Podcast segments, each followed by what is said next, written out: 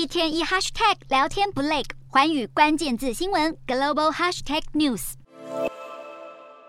法国在世界杯十六强赛事对上波兰，上半场由明星前锋姆巴佩助攻队友吉鲁破门，到了下半场，姆巴佩更是攻进两球，率领法国以三比一夺胜，拿下八强赛资格。即将满二十四岁的姆巴佩在赛场上大放异彩，就连对手波兰队的球员都开玩笑表示，要挡下姆巴佩的攻势，恐怕得骑机车才行。姆巴佩十九岁就帮助法国夺下了世界杯冠军，今年还要寻求连霸。他在本届世足累计攻进五球，在排行榜上占居第一，很有机会争取金靴奖。而且他目前的生涯总计在世界杯踢进了九颗进球，不但追平阿根廷大将梅西，甚至超越葡萄牙巨星 C 罗的八颗纪录。法国队接下来会在十一号对上同样是欧洲劲旅的英格兰，强强对决，鹿死谁手，球迷们万众瞩目。